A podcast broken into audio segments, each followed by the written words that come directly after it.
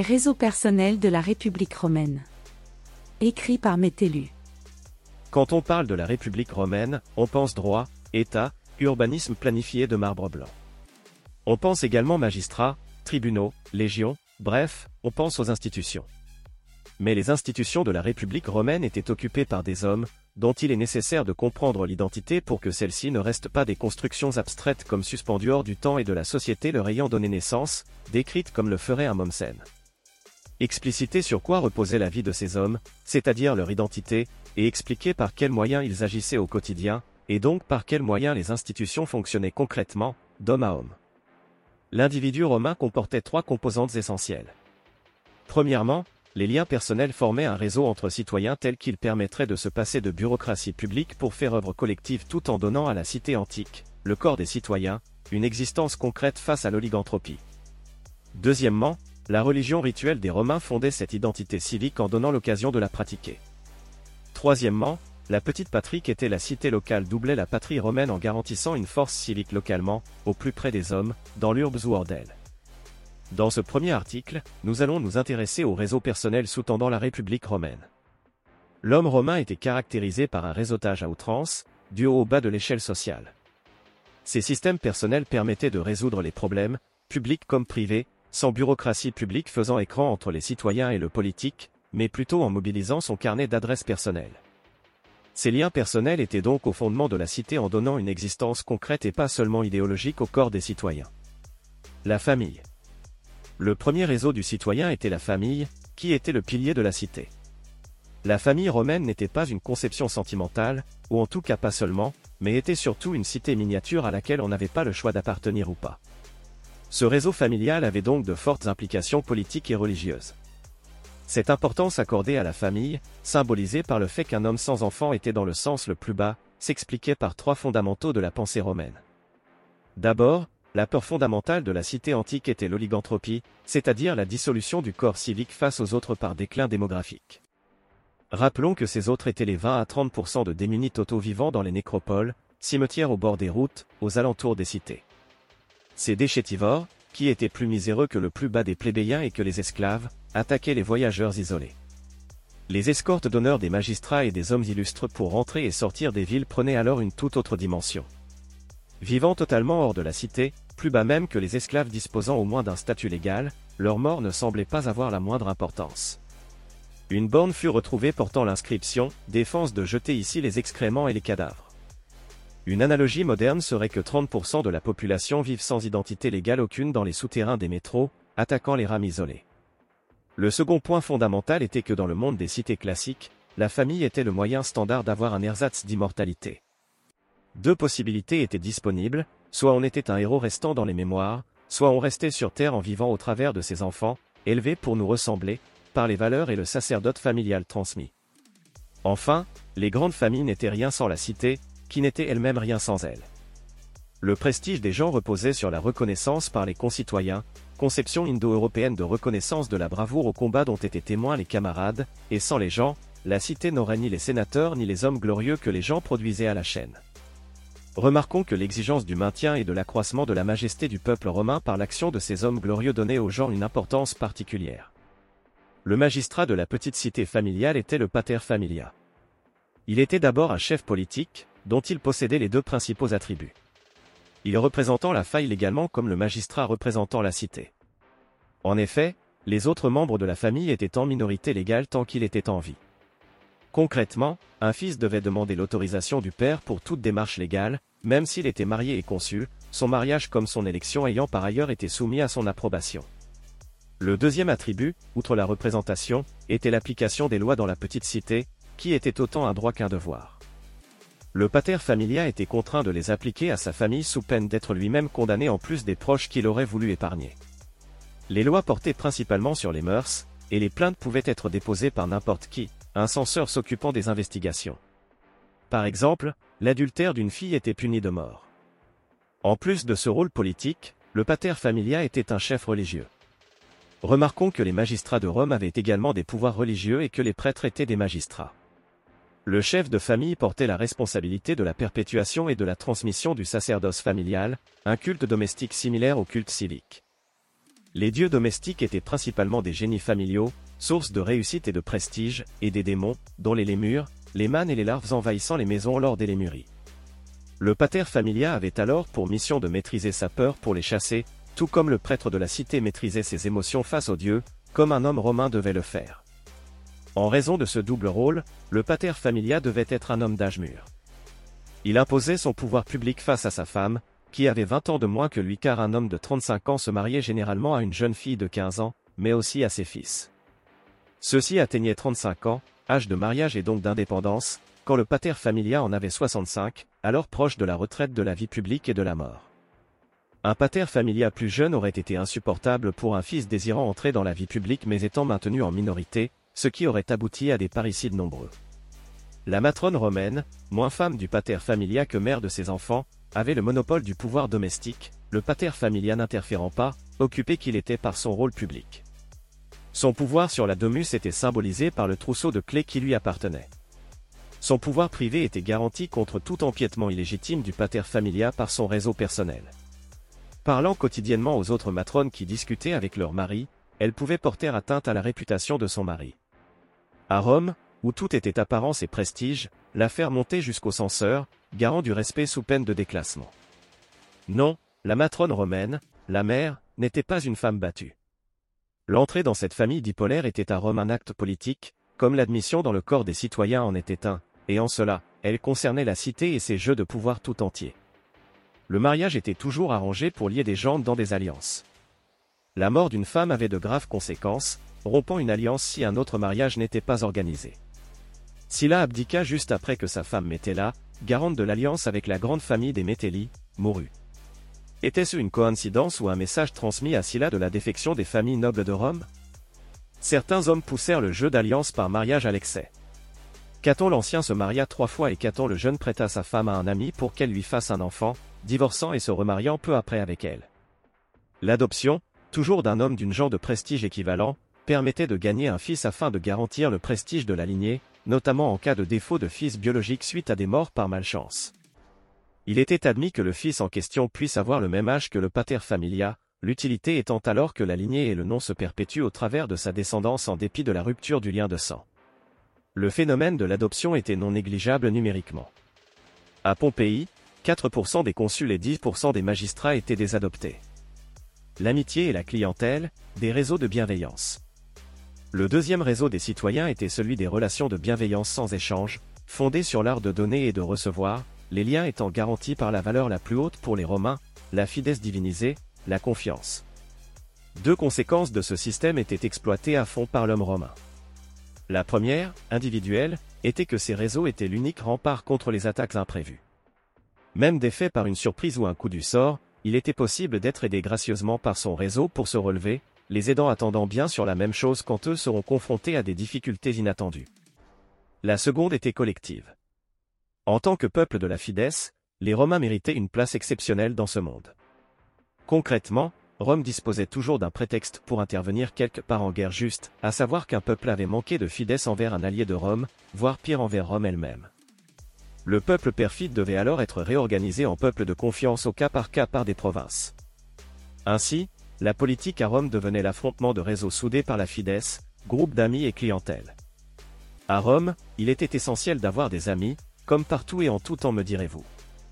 Peut-être, mais à Rome, l'amitié était un fait objectif, pas nécessairement fondé sur les sentiments ou l'utilité du moment. Ainsi, on pouvait hériter d'une amitié comme on héritait de biens, les descendants d'amis étant automatiquement amis même s'ils ne s'étaient jamais rencontrés. Nous savons que Scipion partit combattre Carthage en Espagne accompagné de 500 amis, alors qu'un être humain ne peut connaître personnellement que 180 personnes en moyenne. L'amitié était alors un fait d'égalité entre deux personnes, impliquant une bienveillance réciproque. Qui peut être assez opulent, ou l'avoir été pour que sa fortune puisse rester entière sans que ses amis lui rendent de nombreux services. Et ces services, si l'on en supprimait le souvenir et la reconnaissance, ne saurait exister. Quant à moi, je considère que rien n'est aussi caractéristique de l'être humain que de se sentir lié non seulement par un bienfait, mais par un témoignage de bienveillance, et rien n'est plus contraire à l'humanité, plus monstrueux, plus sauvage que de se mettre dans le cas de sembler, je ne dis pas indigne d'un bienfait mais incapable de le rendre. Celle-ci se révélait pratique en politique où la force se mesurait au nombre et à la réussite de ses amis. Ceux-ci formaient un cortège électoral de gens de bien, envoyaient des lettres de recommandation et accordaient un soutien politique direct, tel Cicéron pour son ami Pompée. En politique extérieure, la pratique de l'hospitalité était l'équivalent de l'amitié avec les notables étrangers, notamment les rois, très utile comme pratique diplomatique, une alliance informelle. La clientèle était une relation comparable mais cette fois-ci fondée sur l'inégalité entre le patron et le client. Les réseaux de clientèle étaient particulièrement entretenus par la nobilita cherchant à intégrer la plèbe à ses jeux politiques, dans le but de prévenir l'alliance entre les bas citoyens et les autres, le tiers de marginaux absolus des nécropoles de Rome.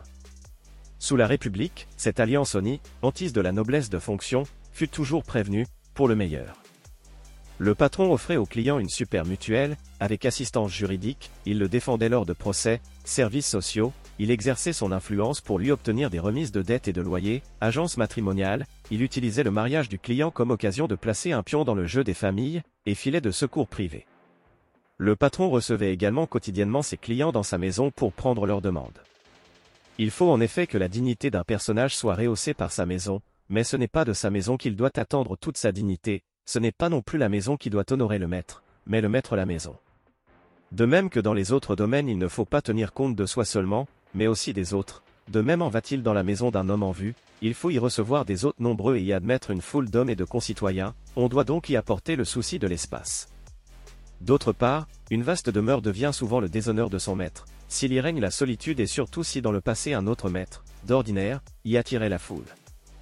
C'est chose fâcheuse en effet quand les passants disent, aux maisons du passé, comme il est inférieur le maître qui te possède. Le client payait la super mutuelle en s'ajoutant au capital politique du patron. S'il avait des compétences spécifiques, il rendait toutes sortes de services dans ses opérations, sur demande et à sa propre initiative. Les clients plus standards pouvaient s'armer de matraques pour défendre les intérêts du patron dans des bagarres de rue. Ceux qui aspiraient à une vie plus calme se contentaient d'accompagner le cortège électoral, de fournir l'escorte des hommes prestigieux bien sûr, de voter pour lui.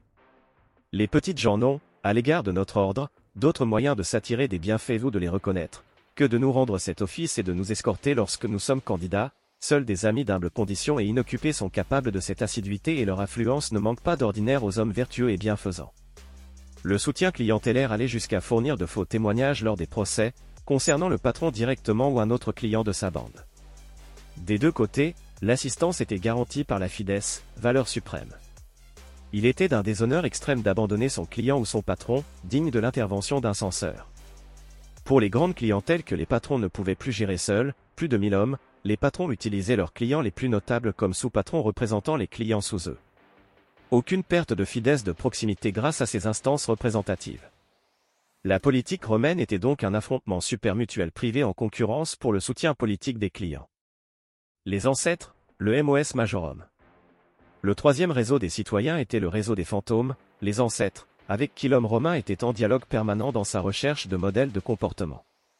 Si l'homme moderne est à l'avant de la locomotive, regardant la ligne des rails jusqu'à l'infini, l'homme antique reste à l'arrière du train et se souvient des paysages traversés.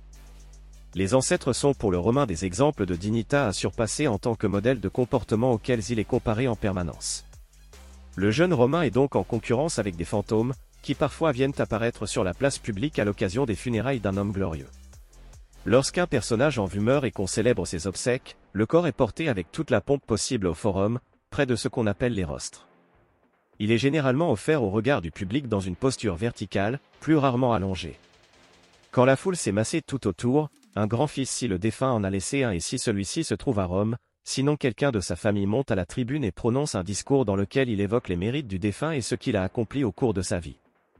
Ainsi, dans la foule, on se souvient, on revoit ce qu'il a fait, et cela n'est pas vrai seulement pour ceux qui ont eu part à ses exploits, mais aussi pour les autres.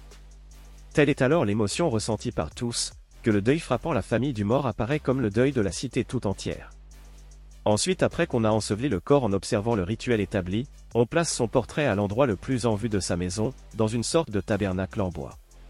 Ces portraits sont des masques reproduisant avec une très grande ressemblance les traits et la physionomie des disparus. À l'occasion des fêtes religieuses officielles, on ouvre les tabernacles et on peint les masques avec le plus grand soin. Lorsqu'un personnage important de la famille vient à mourir, on les fait porter dans le cortège funèbre par des hommes ayant une stature et une corpulence comparables à celle des disparus qu'ils représentent. Ces hommes revêtent en outre une toge bordée de pourpre s'ils portent le masque d'un ancien prêteur ou d'un ancien consul, une toge toute de pourpre s'il s'agit d'un ancien censeur, ou une toche brodée d'or si le disparu a reçu les honneurs du triomphe ou accompli quelque action d'éclat. Les figurants avancent sur des chars précédés des faisceaux et des autres insignes auxquels chacun des personnages incarnés par eux, selon la charge qu'il avait, au cours de sa vie, exercée dans la cité, avait eu droit. Lorsqu'ils atteignaient les rostres, ils s'asseyent tous à la file sur des sièges d'ivoire. On ne saurait imaginer plus noble spectacle que celui-là pour un jeune homme épris de gloire et de vertu. Est-il en effet quelqu'un qui, voyant réunies les images pour ainsi dire vivantes et animées, de ces grands hommes honorés pour leur mérite, ne serait stimulé par un tel spectacle? Se peut-il rien voir de plus beau? En dehors de ces cérémonies, le jeune homme se voyait rappeler jusque dans le foyer qu'il devait être ambitieux pour sa dignité et celle de s'aligner par les trophées privés ramenés par les pères et accrochés aux endroits le plus en vue de la maison. Les archives de famille apportaient les détails de leurs exploits. Tous attendaient qu'il en fasse autant, voire plus. Cette insistance sur les actes des ancêtres, donc sur l'histoire, s'expliquait par l'absence de grandes œuvres de référence à Rome comparables à l'Iliade et l'Odyssée et les épopées perdues de la Grèce, exposant des modèles faisant consensus. Remarquons que l'histoire telle qu'elle était pratiquée par les Romains se rapprochait donc nécessairement plus du journalisme que de la science historique. Les historiens romains étaient des compilateurs, s'intéressant surtout aux anecdotes, à vertu d'exemples par définition, et aux historiettes belles et morales. Un même paragraphe pouvait placer au même rang une analyse politique de grande échelle et une triviale péripétie n'ayant même pas forcément de lien direct, la première étant un prétexte pour évoquer la seconde. Les historiens ne réfléchissaient pas à la chaîne de causalité des événements, juxtaposant parfois des contradictions dans leur compilation, le passé se révélant être pour l'homme romain un grand tableau illustratif des vertus à déployer pour être un vrai romain. Cincinnatus, mort en moins 430, et Scipion, mort en moins 129, étaient deux grands hommes, peu importait que le contexte dans lequel ils vécurent n'eussent rien à voir. Ces grands hommes du passé qu'il fallait imiter et surpasser apparaissaient tout construits sur un socle commun de vertus auxquelles s'ajoutaient quelques spécificités personnelles. Premièrement, ils s'étaient engagés militairement et avaient combattu les ennemis de Rome avec succès. Deuxièmement, ils s'étaient engagés politiquement pour la cité, en tant que magistrats puis sénateurs, même en période calme. Cicéron affirmait que même en l'absence de besoins politiques immédiats, l'engagement politique était essentiel à la fois pour occuper la place de pouvoir qu'un méchant pourrait occuper et pour être en position d'agir quand l'occasion se présenterait. Troisièmement, ils étaient éloquents à la romaine. Ils étaient capables d'avoir le dernier mot dans un débat public, devant le peuple assemblé, par exemple lors d'un procès. Le peuple appréciait particulièrement l'humour lourd visant à humilier son adversaire sur son accent, son physique ou ses habitudes de vie. Quatrièmement, le grand homme marquait son statut. Il possédait des terres, caution pour le respect des finances publiques durant sa carrière de magistrat, et des esclaves, métayers, serviteurs domestiques ou spécialistes ayant des compétences spécifiques en médecine et enseignement. Mais le jeune Romain n'était pas qu'en concurrence avec ses ancêtres, ceux-ci lui transmettaient également le MOS majorum en héritage, sur lequel prend appui pour les dépasser, tâche autrement impossible. Il est indispensable aux sénateurs d'avoir une connaissance complète de la res publica et cette connaissance est étendue, le nombre de soldats dont ils disposent, les ressources du trésor public, ses alliés, amis et tributaires, chacun en vertu de quelle loi, convention ou traité. Il faut connaître aussi les usages des délibérations, les exemples des ancêtres. Vous voyez quelle science, quelle activité, quelle mémoire tout cela exige, et à défaut de ces connaissances, un sénateur ne sera jamais prêt. Le MOS Majorum était le capital de connaissances transmis par l'apprentissage par l'exemple, permettant aux jeunes de récupérer le capital humain de son père. Il l'enrichirait à son tour par ses expériences de carrière. Dans les plus hautes sphères du pouvoir, ce capital comportait les pratiques du Sénat, les pères amenant leurs enfants aux séances pour leur montrer quand il était approprié de parler, quand il fallait se taire, quand il fallait résister et interpeller, et comment le faire sans se ridiculiser. C'était également l'occasion d'enseigner le jeu des factions dès le plus jeune âge. Ce capital, particulièrement développé par les familles de la nobilita, de la noblesse de fonction, était également un savoir d'empire sur les provinces. Une grande part de cette culture venait de l'expérience acquise au cours des provinces et des relations nouées par les membres des familles les ayant remplies, ceux-ci amenant leurs fils en début de carrière avec eux. Ainsi, tout un ensemble de connaissances géographiques et ethnographiques, militaires et administratives, juridiques et fiscales étaient acquises, celles-là pour comprendre les peuples concernés par la province, celles-ci pour y voir clair dans le patchwork de statuts juridiques et d'exemptions résultant de la succession des provinces des informations précieuses fuitaient des familles et entraient dans la sphère publique des savoirs d'État à l'occasion des rapports et comptes rendus envoyés par les pro-magistrats ou présentés lors de leur retour de province. Comparez ces structures à nos sociétés bureaucratiques modernes. Si on a un souci, on se retrouve seul, ou alors on peut s'aventurer dans les méandres des bureaux et se rendre compte que personne ne nous aidera.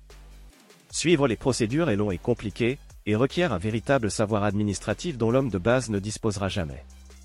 À Rome, vous seriez simplement allé voir votre boss, qui aurait arrangé la situation car lui dispose personnellement des savoirs et moyens requis.